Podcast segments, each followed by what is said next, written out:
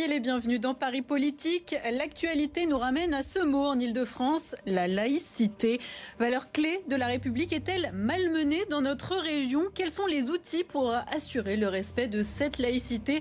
Les atteintes à la laïcité en Ile-de-France, quelle réalité? C'est le titre de notre émission. Ce soir, Najwa Elaïté, adjointe au maire d'Evry-Coucoronne et mon invité. Nous serons accompagnés tout au long de l'émission par ceux qui sont au plus près de la jeunesse francilienne dans les écoles et les clubs de sport. Paris Politique, c'est parti.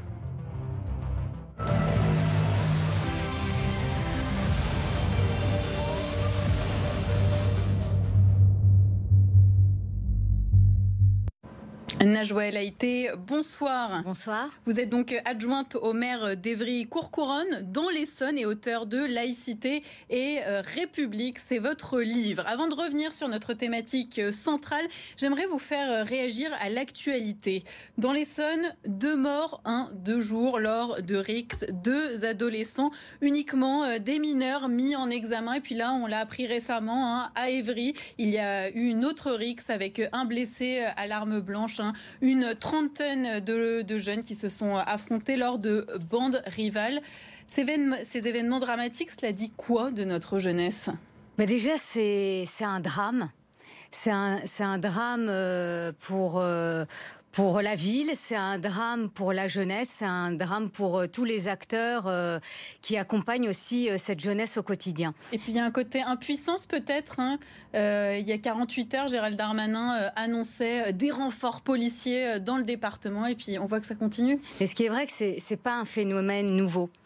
Ça fait des années que ces RICS existent pas uniquement à Ivry-Courcouronne, hein, aussi dans d'autres communes, mais on constate à chaque fois euh, des jeunes de plus en plus jeunes, j'allais dire des, des mineurs euh, âgés de 13 à 15 ans, et avec euh, une radicalité dans la violence, c'est-à-dire que la RICS peut se terminer par un décès. Et c'est là où c'est nouveau, parce que les RICS existaient, si vous lisez des ouvrages de sociologues, les RICS existaient déjà dans les années 50 on parlait des blousons noirs. Mais alors justement, vous dites de plus en plus jeunes, avec souvent des, morts à l'issue de ces affrontements. Cela dit quoi de, cette jeunesse? Ça dit quoi? Qu'elle est malheureuse? Euh, Pourquoi tant de violence hein, bah, C'est naïf ma, question. Non, non, non, pas du tout. non, non, au contraire, c'est un niveau de haine? Non, non, c'est une question euh, au, contraire importante. Je pense qu'il y a, euh, avec la dislocation de la cellule familiale, le perte de repères, des repères, des, valeurs, l'échec scolaire, aussi une école. On a beau le dire, hein, c'est-à-dire malgré les efforts du, du, gouvernement, et là je pense notamment au dédoublement des classes en primaire. Euh, eh bien, malgré cela, eh bien, l'école crée des inégalités. Vous avez 150 000 euh, élèves, enfants qui quittent le milieu scolaire, et ça, c'est c'est terrible. Et donc c'est toute cette addition de facteurs qui fait que vous avez une jeunesse qui se cherche, qui est en manque de repères, qui est biberonnée aux jeux vidéo, euh, avec la violence qui va avec. Et puis aussi euh, des, parents, soit euh, qui en termes de responsabilité ne sont pas au rendez-vous, pas tous les parents, ou des parents qui sont eux-mêmes dépassés. Et c'est là où, voilà, la ville d'Evry, par exemple, Courcouronne, comme d'autres villes, mettent en place des maisons de la parentalité pour accompagner aussi ces parents, ces parents. Bah, qui sont, pour certains, dépassés par leurs enfants. Vous avez parlé du rôle de l'école, on va y revenir tout au long de cette émission. On va revenir euh, sur notre thème central, hein, Najwa El Haïté, laïcité. La laïcité, ce mot est revenu de nombreuses fois dans l'actualité ces derniers mois, de façon particulièrement dramatique avec euh, l'assassinat du professeur euh, Samuel Paty à Conflans-Sainte-Honorine, de façon plus polémique avec la lettre ouverte de ce professeur de philosophie à Trappes, Didier Lemaire, qui dénonçait une emprise communautaire dans la ville, des atteintes à la laïcité avec des coiffeurs non mixtes, des cafés auxquels ne peuvent pas accéder les femmes. Il affirme avoir été euh, menacé hein, après euh, son témoignage, qui d'ailleurs est devenu rapidement une affaire politique. Najwa El Haïté, qu'avez-vous euh, compris de cette prise de, position, de position pardon, Ce qu'il décrivait Didier Lemaire à Trappes, c'est une réalité que vous aussi, vous avez constatée? Oui, c'est une réalité dans différents territoires. Euh, heureusement, euh, c'est pas, euh, j'allais dire, ça se, ça se traduit pas dans toute la France, mais en effet, il y a des quartiers où l'idéologie de l'islamisme, parce qu'il faut nommer les choses. On parle d'islamisme, on parle pas d'islam. Donc c'est une idéologie mortifère qui, je le rappelle, a fait des morts en France. Donc vous vous souvenez du Bataclan, vous parliez également de Samuel Paty, où là, symboliquement, cette idéologie attaque l'école aussi. Et donc, symboliquement, l'école qui est ciblée euh, a permis aussi une prise de conscience quant à la dangerosité euh, de cette idéologie. Mais concrètement, euh, les atteintes à la laïcité, est-ce qu'elles ont augmenté? Par exemple, dans une ville comme Évry, est-ce que vous pourriez me citer des, des exemples d'aménagement contraires à la laïcité? Bon, euh, tout d'abord, j'aimerais euh, rappeler qu'il faut surtout pas confondre la laïcité, la radicalisation, parce que on a tendance à tout mélanger. Ah, tout mélanger. Voilà. Donc la euh, laïcité, voilà, c'est en termes simples la liberté de croire ou de ne pas croire, mhm. et avec cette, limite, cette limite qui est l'ordre public.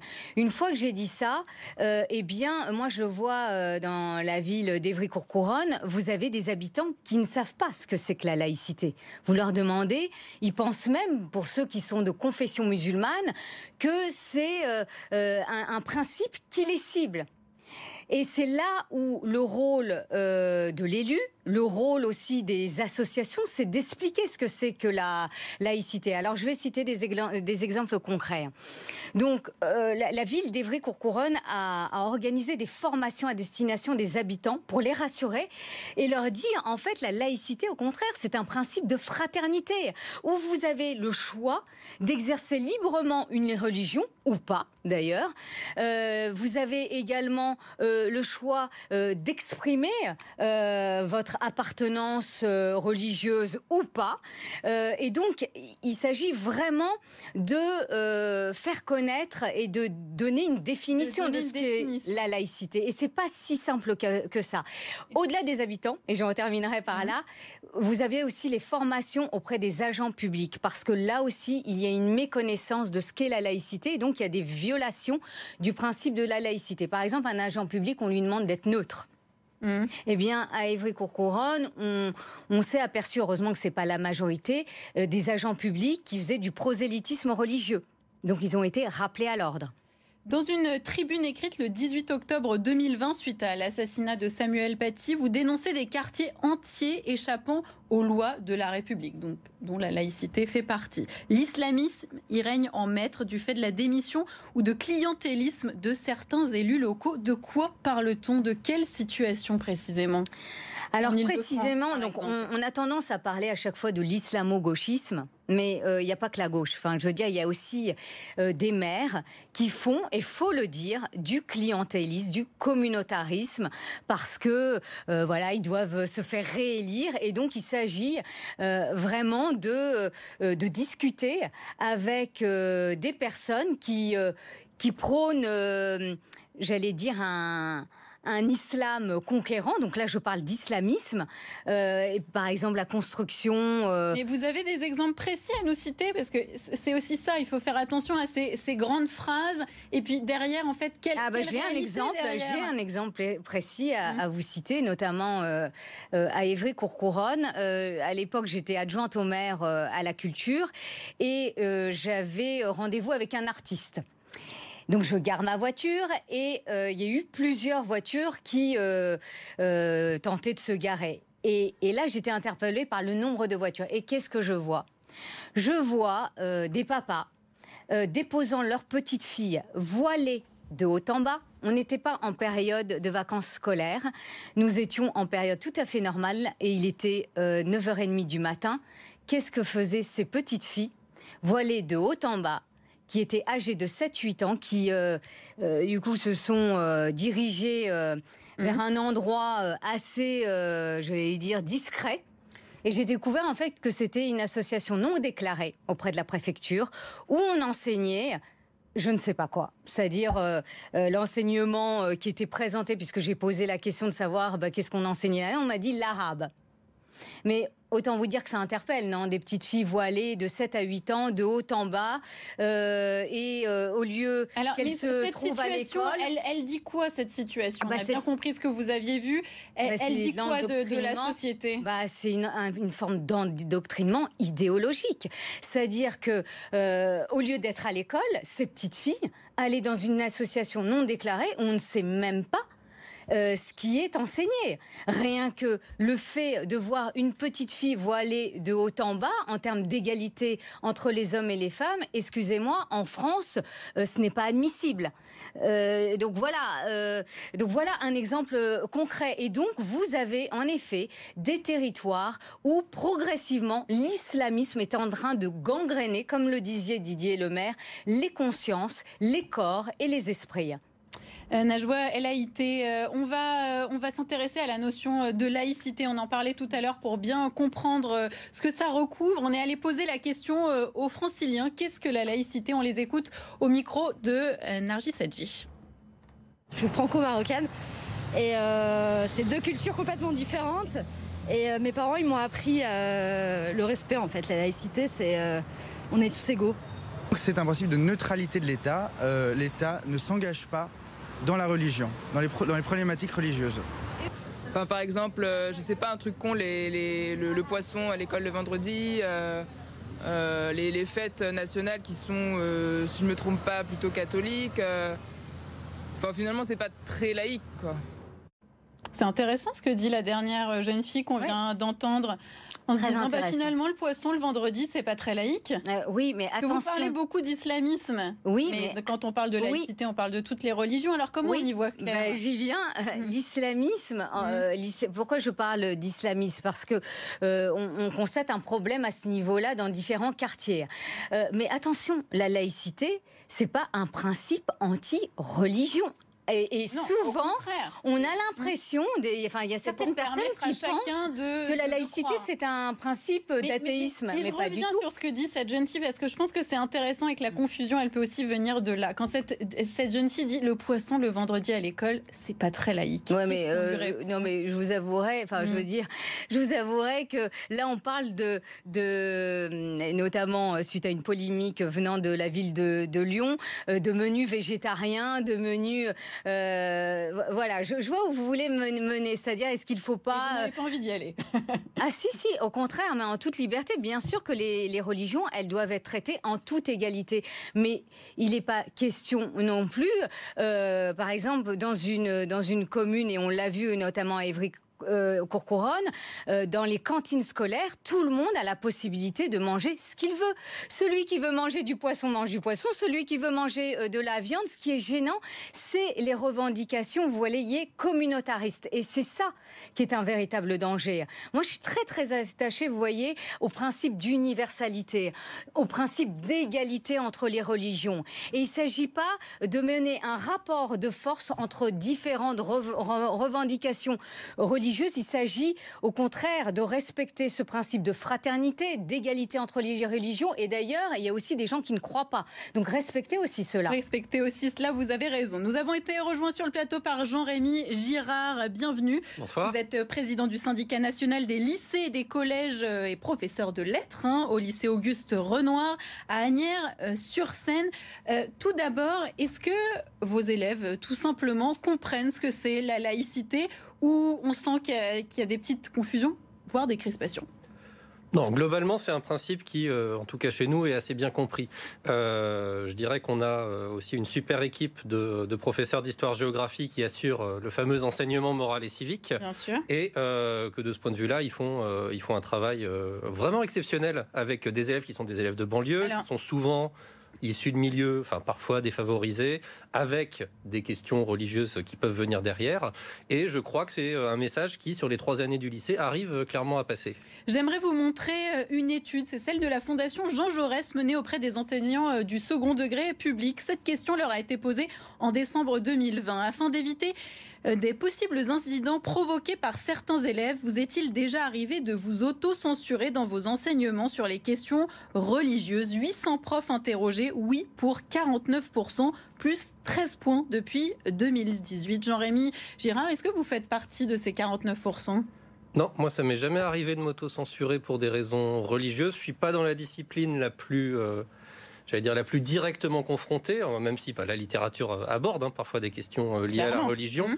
mais je dirais on ne les aborde pas du point de vue du quotidien des élèves. On ne les aborde pas du point de vue généralement de l'actualité, de, euh, la société d'aujourd'hui telle qu'elle est. on les aborde souvent de façon, enfin, de biais. quand on étudie Candide de Voltaire, moi ça m'arrive chaque année.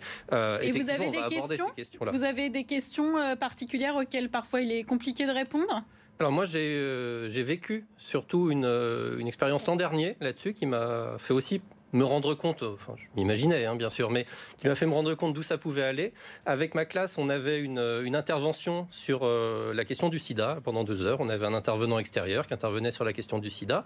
À un moment euh, est venu, euh, j'allais dire forcément malheureusement, la question l'homosexualité, la prévalence du, du, sida chez les homosexuels, chez les hétérosexuels. Mhm.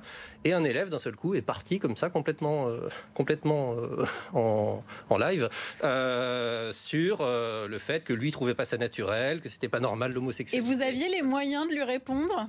Alors en fait, ce sont ses camarades qui lui ont répondu. En fait, les, euh, les camarades, euh, plusieurs jeunes filles notamment, sont euh, sont effectivement, enfin, ont quasiment lancé un débat, ont quasiment euh, dit que non, sa position euh, n'allait pas, que euh, voilà, elles ont en gros eu un message de tolérance hein, en disant que voilà, chacun faisait bien ce qu'il voulait, etc. J'ai eu l'occasion de reprendre avec lui et avec quelques-uns de ses, de ses, copains. Ensuite, une fois en fait la chose terminée, ça c'est un point très important, c'est mmh.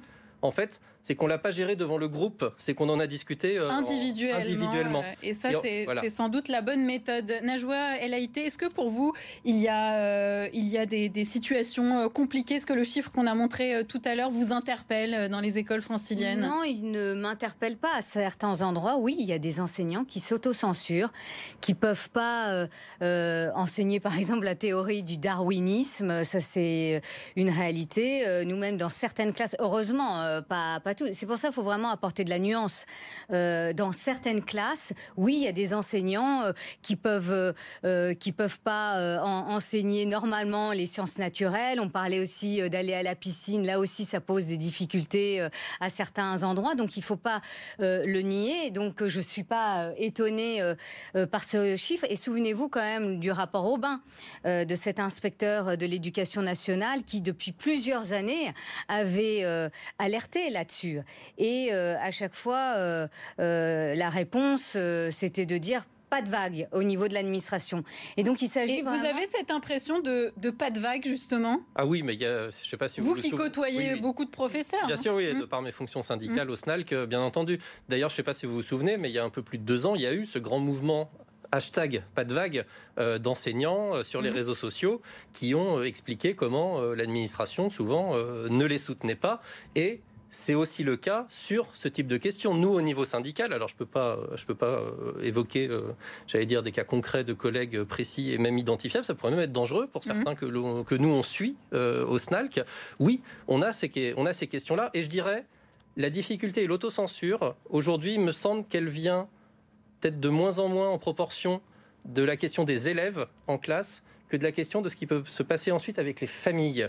Et je crois que le rapport, là où ça explose, là où ça peut très très mal se passer, très vite très mal se passer, c'est quand on a euh, les familles, les amis, etc., qui viennent se mettre dans ce truc-là. Quand on est dans la relation avec l'élève, généralement, on arrive à gérer. Dans le contexte de l'école. Voilà. Dans le contexte de l'école, ça va. C'est quand ça dépasse le contexte de l'école que on peut avoir des, situations euh, qui dégénèrent très très gravement. Najwa euh, LAIT, euh, comment justement répond-on à, un jeune qui, qui, peut contester, hein, comme l'histoire de, de, Monsieur Jean-Rémy Girard, qui ne comprend pas. Vous, vous parliez de la théorie du, du darwinisme. Euh, pour vous, quelle est la, bonne parole à, opposer à cela euh, je, rejoins parfaitement euh, les propos de Monsieur Girard parce qu'il ne s'agit pas uniquement de l'enfant, c'est-à-dire que l'enfant, eh bien, il va à l'école, on lui enseigne où on tente de lui enseigner euh, euh, bah, un savoir. Mm. Et quand il rentre chez lui, eh ben, il n'y a pas le même discours et il n'y a pas le, le, même. s'y retrouver. Euh, donc il faut que cet enfant s'y retrouve.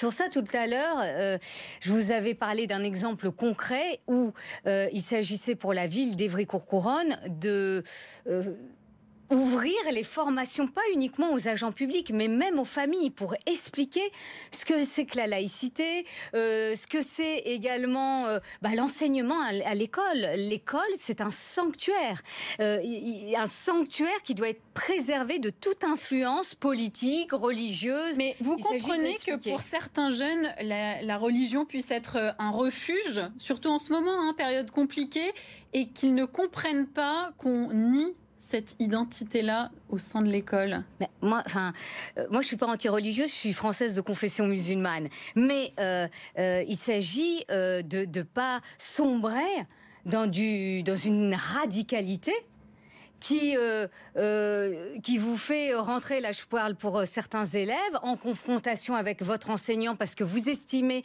que ce que dit votre enseignant est faux parce que pas compatible avec votre religion, c'est même, même dangereux concernant les, les, valeurs républicaines qu'on souhaite véhiculer au sein de l'école. Jean-Rémy Gérard, justement, est-ce que vous avez les moyens de voir le moment où on doit s'inquiéter? À quel moment on place le curseur en se disant là, non, c'est trop c'est pas facile parce que euh, les élèves vont pas forcément toujours nous montrer euh, ce qui se passe euh, dans leur tête et euh, on n'a pas forcément accès, je dirais, aux pensées qu'ils peuvent avoir. Finalement, cet élève là dont je parlais, qui qui s'est exprimé, je vais dire très librement, bah, c'est pas plus mal qu'il l'ait fait parce que ensuite nous on a pu avoir une discussion désamorcer. et on a non seulement on a désamorcé, mais je me dis bah, peut-être qu'il est ressorti, je l'espère, hein, je suis enseignant, moi j'espère toujours pouvoir élever l'élève. Peut-être qu'il en est ressorti un peu différent de la façon dont il était rentré et peut-être que ça va avoir une influence sur la suite de son parcours et qu'un jour, si euh, il croise un couple homosexuel dans la rue en train de s'embrasser, eh ben peut-être qu'il va pas leur, tomber dessus et leur casser la figure. Et euh, dans ces cas-là, j'aurais fait œuvre utile. Voilà, ça c'est euh, donc. Mais néanmoins, oui, on a quand même des moyens à un moment de se rendre compte quand ça va pas. On a besoin sans aucun doute, hein, euh, je veux pas faire mon syndicaliste de base, mais à un moment, on a quand même besoin. Voilà, mais on a quand même besoin de certains personnels. Les, les assistants sociaux, les assistantes sociales, c'est des personnels ultra importants dans ce genre de situation parce que souvent on a des questions familiales derrière on en a tellement peu, euh, on en, a tellement peu. Il nous en faudra en nombre pour pouvoir justement, parce que les enseignants, nous, on a une formation très limitée hein, sur ces questions-là. Et c'est peut-être euh, cela le problème aussi. ce qu'on peut. On va, avancer euh, dans l'émission. Merci beaucoup Jean-Rémy Girard d'avoir été avec nous. On va avoir maintenant ce qui encadre dans notre région ce principe de laïcité. C'est l'heure de notre focus.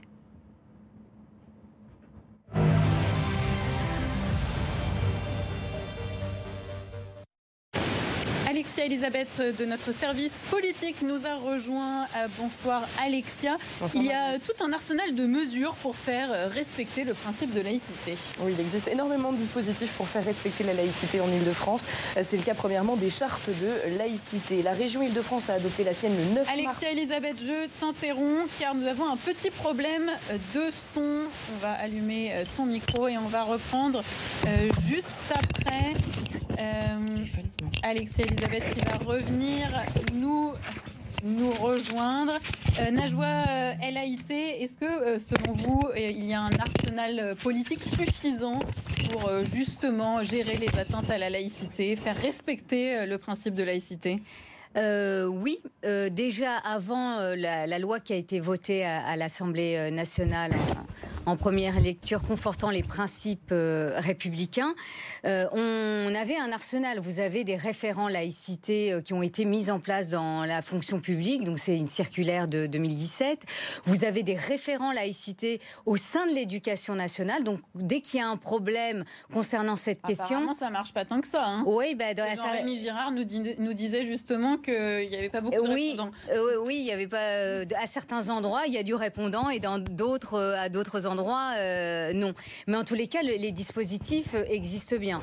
On va retourner voir justement Alexia Elisabeth qui va nous faire un petit euh, récapitulatif des dispositifs qui existent justement. Alexia, on t'écoute. Justement, donc il y en a énormément de ces dispositifs pour faire respecter la laïcité en Ile-de-France. C'est le cas premièrement donc des chartes de laïcité. La région Ile-de-France a adopté la sienne le 9 mars 2017. Cette charte francilienne permet au Conseil régional de stopper les subventions à des associations qui refuseraient de la signer. Elle ne permet pas, en revanche, la dissolution de ces associations pouvant dont ne dispose pas la région. Vivement critiquée par l'opposition, certains pans de cette charte ont été annulés par le tribunal administratif. C'était en 2018, car selon les juges, certaines mesures allaient trop loin, comme l'article 6 qui disposait que les usagers de services publics régionaux devaient s'abstenir de toute forme de prosélytisme, alors que cette activité est légale et encadrée par le droit européen. Depuis, plusieurs départements de notre région ont aussi adopté une charte de laïcité. C'est notamment le cas en Essonne, où elle a été adoptée à l'unanimité en mars 2020,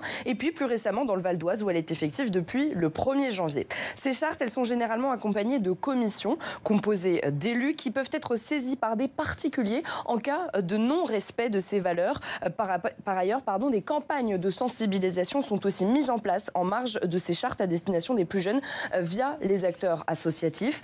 Deuxième dispositif existant, les observatoires de la laïcité. Il en existe par exemple à Paris, dans le Val d'Oise ou encore en Seine-Saint-Denis. Dans la capitale, l'Observatoire parisien de la laïcité a été créé en 2012 par la mairie de Paris. Depuis, il s'est assez peu réuni, hein, mais il sert notamment à rendre des euh, avis hein, euh, qui euh, vont apporter des solutions à des problèmes rencontrés au sein même des services de la ville ou bien au sein d'associations subventionnées par la mairie. Un observatoire de la laïcité existe aussi au niveau national, mais depuis 2007, cette fois-ci, il a été créé par Jacques Chirac à l'époque et Marlène Schiappa, la ministre déléguée à la citoyenneté, veut cependant le faire évoluer à partir de la fin du mandat de, son président, euh, le président donc de l'Observatoire, hein, le 2 avril euh, prochain. Dernier dispositif qui va venir encadrer euh, la laïcité, il s'agit de la loi contre les séparatismes qui a fait beaucoup couler d'encre. Quelques mesures inscrites dans ce projet de loi, par exemple, eh bien l'instruction à la maison qui fera l'objet d'une autorisation désormais. Il faudra remplir certains critères pour être exempté des cours à l'école. Le délit de séparatisme qui lui sera puni de 5 ans d'emprisonnement et 75 000 euros d'amende.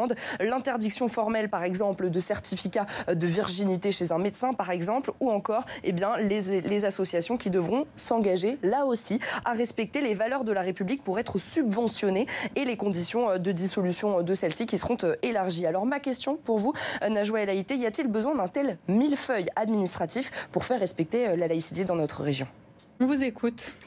Oui, alors on parlait de, la de la loi euh, confortant les principes républicains euh, qui a été votée et qui euh, permet en effet de, disposer de dispositifs supplémentaires ou de les renforcer. On mhm. parlait des fameuses chartes de la laïcité. C'est vrai que différentes communes se sont dotées chartes de la laïcité, comme à Ivry-Courcouronne d'ailleurs. Est-ce qu'on n'en fait pas un peu trop? C'est la question euh, non, parce que Elisabeth. Euh, on a des lois assez claires et on en rajoute, on en rajoute. Euh, bah, non, cette loi, elle était importante pour plusieurs raisons. C'est-à-dire que les chartes de la laïcité, vous voyez, juridiquement, vous le rappeliez, eh bien, le tribunal administratif a cassé cette charte de la laïcité. Bah, avec la loi, ça va permettre de, de voilà, de conforter cette charte de la laïcité pour suspendre les subventions des associations qui ne respectent pas la charte. Et donc ça, c'est par exemple utile. Cette loi aussi, elle est extrêmement importante. Je reviens sur l'égalité entre les femmes et les hommes, où euh, il y a des dispositifs qui vont permettre de lutter contre la polygamie vous voyez, contre les certificats de virginité. Et ça, c'est extrêmement aussi important en matière d'égalité entre les femmes et les hommes. Donc, vous voyez, c'est euh, cette loi est utile. Après, qu'est-ce qu'on en fait de cette loi? Qu'est-ce qu'on en fait? Voilà. C'est-à-dire qu'il y a des lois. il y a des lois qui sont votées, mais euh, sur le terrain qui sont pas, eh ben voilà, qui sont mmh. pas appliquées. Et eh bien là, il y a une vraie responsabilité des élus locaux, des élus, des associations. C'est là qu'intervient leur responsabilité. C'est ça. Il faut absolument qu'ils se saisissent de cette loi pour en faire vraiment une, une réalité euh, dans le quotidien euh, de leur mandat. Mais il n'y a pas que les élus locaux, il y a aussi les associations qui sont aussi acteurs hein, de la mise en place de cette loi. Donc il faut se saisir de cette loi. Merci beaucoup, euh, Merci à vous. LAIT, d'être venu dans Paris Politique. L'information continue sur BFM Paris. Restez avec nous. À tout de suite.